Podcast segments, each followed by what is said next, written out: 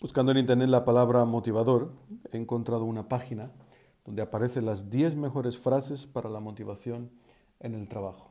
Se supone que son frases que un empresario debe decir a sus, a sus empleados. Pues en el Evangelio de hoy, también Jesucristo, digamos así, a modo de, empresario, expone 10 frases para motivar a los apóstoles a la misión a la, a la que van a ser enviados.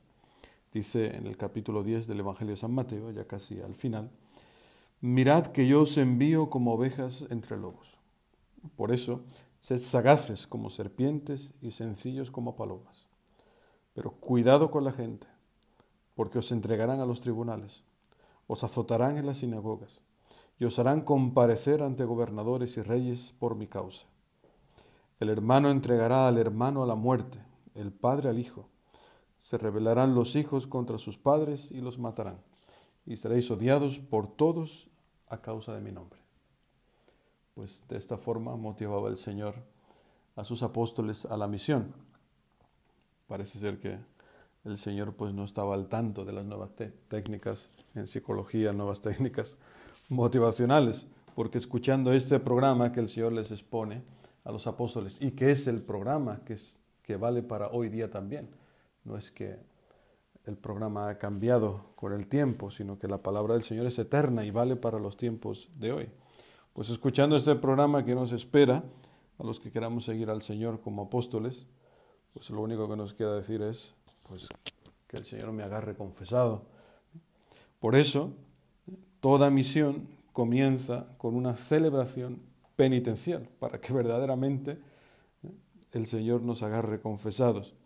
Es lo que hemos escuchado en la primera lectura de Oseas y en el Salmo 50. Toda celebración penitencial comienza con una llamada a la conversión, dice el profeta Oseas poniéndole voz al Señor. Vuelve Israel al Señor tu Dios, porque tropezaste por tu falta. Tomad vuestras promesas con vosotros y volved al Señor.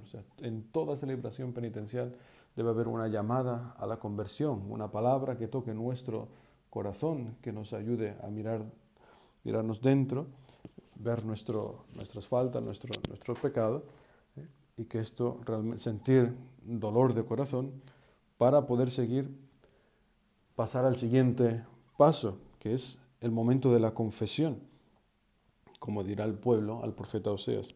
Asiria no nos salvará, no volveremos a montar a caballo, y no llamaremos ya nuestro Dios a la obra de nuestras manos. Esto en el fondo, dicho así de una forma poética, pero el pueblo está confesando que ha vuelto a caer en la idolatría. Este es el pecado que se repite una y otra vez en el pueblo de Israel y que se repite una y otra vez en tu vida y en la mía. Caer en la idolatría, buscar la vida no en el Señor, sino en los ídolos.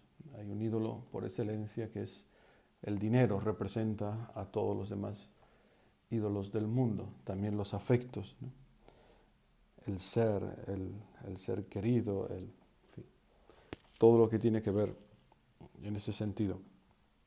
Pues cuando el hombre se humilla ante Dios, la respuesta de Dios no se hace esperar, como dirá también el profeta Oseas, curaré su deslealtad, los amaré generosamente, porque mi ira se apartó de ellos. Seré para Israel como el rocío, florecerá como el lirio, echará sus raíces como los cedros del Líbano. Pues ante esta nueva declaración de, amor del Señor, solo hay una respuesta adecuada por parte del hombre, que es como dirá el rey David en el salmo que hoy proclama la iglesia, mi boca proclamará tu alabanza. Este es, este es el sacrificio que agrada al Señor, el sacrificio de alabanza. Mi boca proclamará tu alabanza. Así comienza por cierto, la oración de la iglesia en la mañana. Mi boca proclamará tu alabanza. Señor, me abrirás los labios.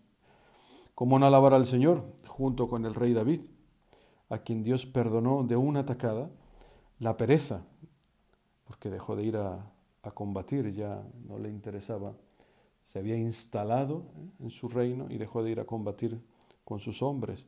De ahí pasó a la gula, se la pasaría en banquetes en el palacio, engordando, sino por no ir a la batalla, que esto le llevó pues, a la lujuria, la envidia, la avaricia, la ira y la soberbia, que todo esto le llevó a encapricharse de la mujer de Urías y asesinarlo para encubrir su pecado. O sea, en David se representan de una atacada los siete pecados capitales que el Señor perdona cuando David se, se humilla, que puede experimentar lo que él mismo ha cantado, devuélveme la alegría de tu salvación, afiánzame con espíritu generoso. Esto podemos cantarlo nosotros hoy también, afiánzame con espíritu generoso, porque el Señor nos promete hoy, ante la misión, nos promete persecuciones, dificultades. El Señor no nos engaña, el Señor no quiere, no juega con nosotros, nos dice la verdad. Nos pone delante esta misión, como decíamos ayer, dar gratis lo que gratis hemos recibido. Y así, pues dar testimonio ante ellos y ante los gentiles, dice Jesucristo en el Evangelio. Pero sabiendo que el Señor nos acompaña, porque él mismo dice, no seréis vosotros los que habléis, sino que el Espíritu de vuestro Padre hablará por vosotros. Y que cuando nos persigan en una ciudad, huid a otra. A mí esto me consuela muchísimo. ¿Qué me espera ahora la nueva misión en Bonn? No lo sé. Uno dirá, ah, tendrás tal dificultad. Otros, uh, este barrio tiene tal problema. O el párroco era así. No sabemos. Dice, cuando os persigan en una ciudad, huid a otra. En verdad os digo que no terminaréis con la ciudad de Israel antes de que vuelva el Hijo del Hombre.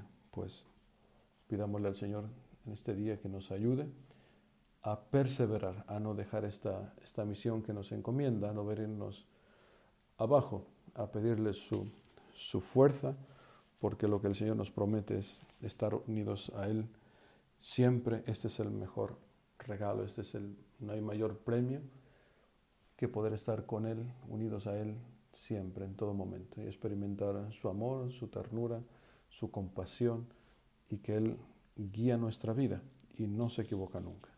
Que así sea.